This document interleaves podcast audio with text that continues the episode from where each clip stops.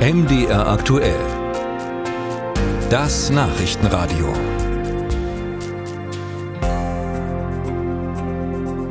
Tanzen bis zum Morgengrauen und im Rausch der Nacht alle Sorgen vergessen. Dafür sind Clubs da. Während Corona waren die ja dicht. Umso mehr müssten die Menschen das Feiern doch jetzt eigentlich nachholen und die Clubs entsprechend einen Aufwind erleben, könnte man denken. Doch anscheinend ist das Gegenteil der Fall. Gestern gab es in Berlin ein Treffen von Betreibern und anderen Szenevertretern, um zu schauen, wie schlecht es der Clubszene denn geht. Mehr dazu von Fanny Kniestedt. Felix Buchter ist Vorstand der Live-Initiative Sachsen vom Clubnetz Dresden und Clubmitbetreiber des Objekts Klein A in Dresden. Die Nachwirkungen von Corona spürt er deutlich, sagt er. Denn das alte Stammpublikum ist jetzt älter und kommt seltener. Die Jungen konnten nicht in das Clubleben einsteigen und haben sich andere Freizeitaktivitäten angewöhnt. Und viele können sich durch die gestiegenen Lebenskosten Clubbesuche nicht mehr leisten. Das hat natürlich Konsequenzen. Barumsätze, die eher geringer ausfallen und Besucherschwund in Veranstaltungen schwer kalkulierbarem Ausmaß. Für das Objekt Klein A ist die Lage derart ernst, dass die Zahlungsunfähigkeit droht. Und ähnliches ist äh, auch aus Leipzig von einem vergleichbar renommierten Club, dem Institut für Zukunft, bekannt. Also ist äh, existenziell.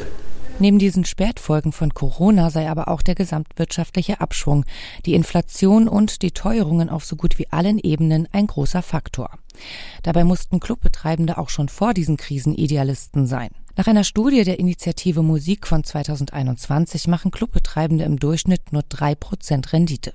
Christian Ordon ist Geschäftsführer der Livecom, dem Bundesverband der Musikspielstätten in Deutschland. Er sagt, neben den ganzen Stadtentwicklungsprozessen, also Verdrängung, Gentrifizierung, haben die meisten tatsächlich sehr viel wirtschaftliche Probleme, finanzielle Probleme, um zu gucken, okay, wie kriegen wir diese ganzen Kosten gestemmt? Wie können wir Newcomer-Bands auf der Bühne halten? Weil das sind Formate, wo die Leute eigentlich immer was draufzahlen. Dabei sind Konzerte immer noch das, womit Clubs Besucher locken können. Trotzdem sei die Auslastung nur bei 60 Prozent. Wir erhalten gerade Zeichen, gerade aus den ostdeutschen Bundesländern, dass es da äh, wirklich schwierig aussieht. Ähm, hat natürlich auch immer mit dazu zu tun, wie stark auch sind die Clubs dort organisiert, gibt es dort Netzwerke, aber vor allen Dingen, wie stark steht das Land hinter dem Thema, Popularmusikförderung, Clubkulturförderung. Denn die Förderstrukturen sind bundesweit enorm unterschiedlich.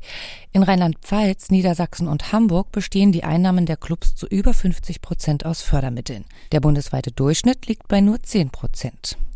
Wegen der an sich schon sehr geringen Rendite sind diese 10 Prozent nicht selten das Zünglein an der Waage. Felix Buchter vom Objekt Klein A kann auf keine Unterstützung mehr hoffen.